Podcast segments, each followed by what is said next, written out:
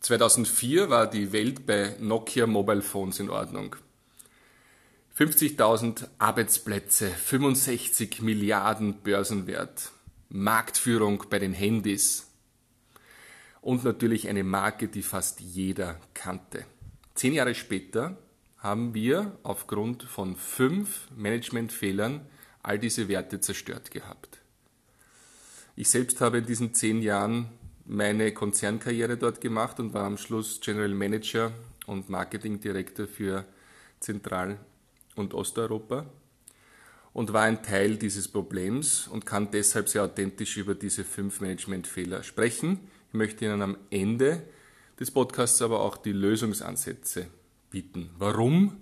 Ich sehe ganz viele Firmen, die auch heute noch den einen oder anderen dieser Fehler momentan begehen im Blindflug unterwegs sind und weiterhin Dinge tun, die damals zu unserem Untergang geführt haben. Ich möchte ganz einfach anregen, mit einem offenen Auge hier auf diese Fehler zu sehen und für sich zu verhindern.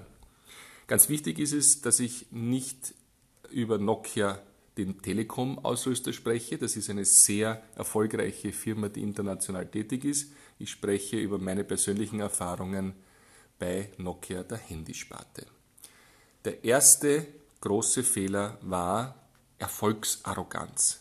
Als Marktführer haben wir gedacht, es wird immer so weitergehen. Wir planten unsere Zukunft aus der Vergangenheit. Auch viele Firmen heute, die vielleicht nicht nur Marktführer sind, sondern einfach nur erfolgreiche Firmen, profitabel seit einigen Jahren, arbeiten ähnlich, dass sie linear aus der Vergangenheit planen, in einer Wirtschaft, die sich leider nicht mehr linear entwickelt. Das ist sehr gefährlich. Ein kleines Beispiel von Nokia. Wir hatten 2004, 2005 die Möglichkeit, äh, RIM zu kaufen, die Herstellerfirma von BlackBerry, die ja nachher ganz groß wurde. Wir haben das nicht getan, weil wir geglaubt haben, wie in der Vergangenheit werden wir ganz einfach auch diese E-Mail-fokussierten Telefone selbst herstellen. Hat nicht funktioniert, hat Nokia den gesamten Geschäftskundenbereich international gekostet.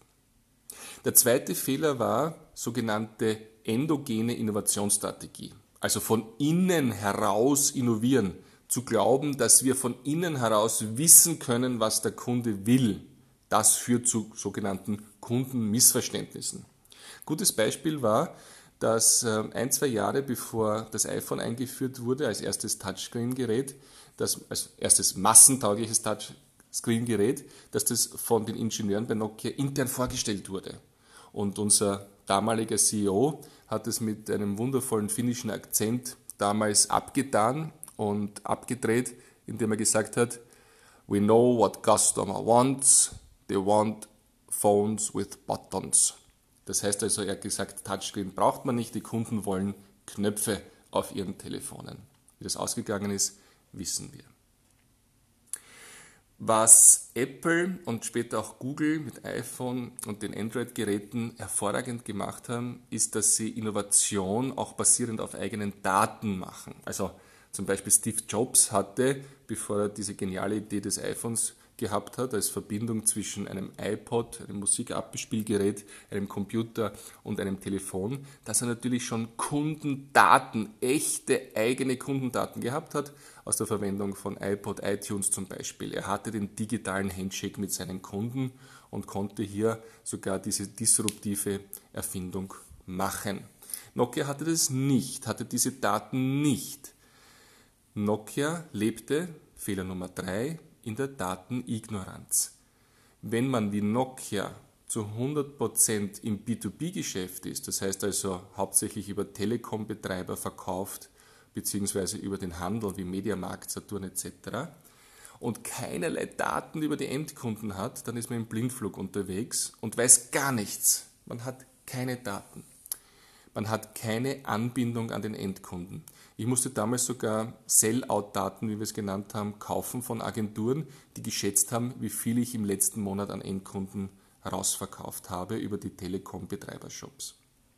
Apple und Google, ja, wenn man so ein Gerät in die Hand nimmt und einschaltet, das erste, was man tun muss, um es sinnvoll betreiben zu können, ist, dass man einen Account anlegt oder seinen Account einträgt. Und mit dieser Sekunde ist Apple und Google im B2B2C-Geschäft. Es verkauft zwar, mit Ausnahme des eigenen Online-Stores, über andere Firmen, aber weiß alles über den Endkunden. Der vierte Fehler war, dass äh, Nokia keine Plattform generiert hat, sondern nur Hardware. Keine digitale Plattform, wie es der App Store ist oder iTunes oder Google Play. So eine Plattform ist heutzutage notwendig, um die Daten zu haben, von denen wir vorher gesprochen haben, aber auch natürlich, um andere Inhalte generieren zu lassen, also zum Beispiel App-Entwickler, Film- und Musik Musiklabels. 30 Prozent der Transaktionsumsätze einzubehalten, mit etwas, was ein anderer produziert hat.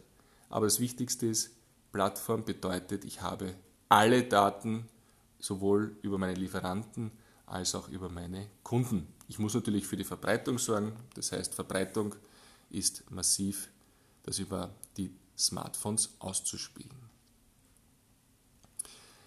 Fünfter und letzter Fehler, der Nokia Handysparte den Kragen gekostet hat, ist, dass wir ähnlich wie viele Unternehmen heute noch in einer linearen Wertschöpfung gedacht haben. Wir haben gedacht, wir beschaffen uns Vormaterialien oder gute Mitarbeiter, wir produzieren etwas, wir bieten Dienstleistungen an, die verkaufen wir dann.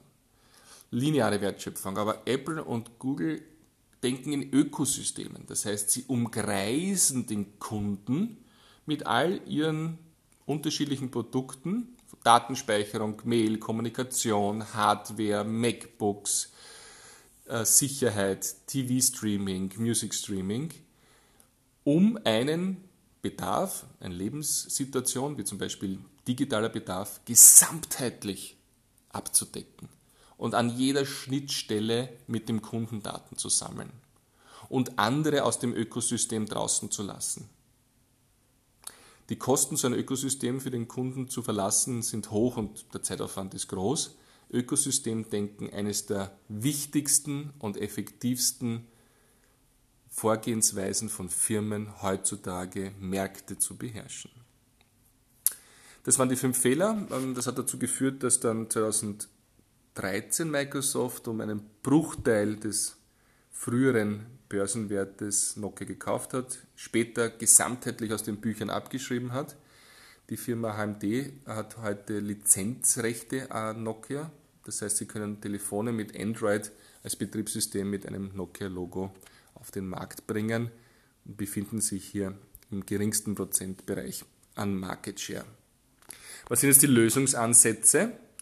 Erfolgsarroganz. Ich habe mir angewöhnt, aufgrund dieser Erfahrungen mit Nokia und anderer Erlebnisse, dass ich eine Fiktion aufbaue. Alles, was ich mache, jedes Geschäft, jedes Produkt, jede Dienstleistung, jede Firmengründung und jede Beteiligung an einem Startup. Ich gehe davon aus, dass es nicht länger als fünf Jahre hält. Das heißt, ich habe, ich baue mir selber Druck auf, um mich zu innovieren, um sicherzustellen, dass es kein anderer tut. Natürlich, die Versicherung gibt es schon seit 100 Jahren aber sie wird es nicht in der gleichen Form die nächsten 100 Jahre geben. Besser ist es sogar, diese Extremfiktion aufzubauen. Was tun wir, damit wir in fünf Jahren noch bestehen? Zweiter Fehler, endogene Innovationsstrategie oder Kundenmissverständnisse. Die Methoden sind heute gang und gäbe. Brutale Kundenbeobachtung, Co-Kreation, radikal mit dem Kunden zusammenzuarbeiten, Minimal Viable Products testen, echtes Kundenfeedback bekommen, statt sich zu überlegen, was man selber glaubt, was der Kunde brauchen könnte.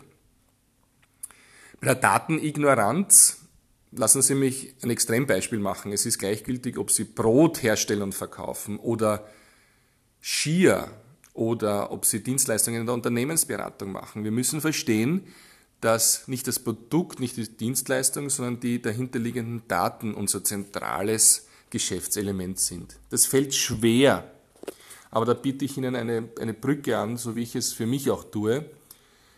Denken wir einfach, dass diese selbstgenerierten Daten da sind, um unsere Produkte besser zu machen oder bestehenden Produkten neu, pardon, bestehenden Kunden neue Produkte zu verkaufen. pardon, oder über neue Kanäle dann etwas anzubieten, wenn der Kunde es auch bereit ist zu kaufen. Wenn wir Daten so verstehen, dann werden Daten plötzlich zu dem Rundherum und der Grundlage für unseren Umsatz. Drittes Fehlerelement bei Nokia Handysparte war, dass man kein Plattformdenken gehabt hat. Pardon, das war das vierte, kein Plattformdenken gehabt hat. Ich sehe momentan im Versicherungsbereich, Bankenbereich, auch traditionelle Mobilitätsanbieter, alle gehen Richtung digitalen Plattformen, versuchen Plattformen selbst zu generieren, in einer Nische vielleicht, dort wo noch nicht von den großen Konzernen besetzt ist. Oder aber man macht mit bei einer bestehenden Plattform, da muss man sich aber genau überlegen, warum mache ich das? Viele, weil ich bin ja nicht dann der Datengewinner, sondern ich bin dann einfach jemand, der anbietet, ich bin Lieferant, aber vielleicht können da massive Skaleneffekte und geringe Grenzkosten sein beim Vertrieb. Fünfter Fehler, Ökosystemdenken, Mangel daran und jetzt der Lösungsansatz. Es geht darum, dass die Lebenssituationen unserer Kunden zunehmend komplex werden und wir gar nicht mehr alleine eine Lösung anbieten können. Das heißt also, wenn ich mit anderen Firmen zusammenarbeite, um so eine Lebenssituation umfassend zu bedienen, wie zum Beispiel multimodale Mobilität, dann habe ich eine Chance in dieser heutigen Wirtschaft. Das führt so weit, dass ich auch mit Konkurrenten zusammenarbeiten muss, aber ist das nicht viel besser, als sich vielleicht in einem oder vielleicht in zwei, spätestens in drei Jahren von einem branchenfremden Anbieter disruptieren zu lassen? Das waren meine Lösungsansätze, das waren die fünf tödlichen Nokia Mobile Phones Fehler. Ich wünsche Ihnen alles Gute bei der Fehlervermeidung in Ihrer Firma. martingieswein.com, podcast.mg alles zur Digitalisierung, Innovation und Leadership.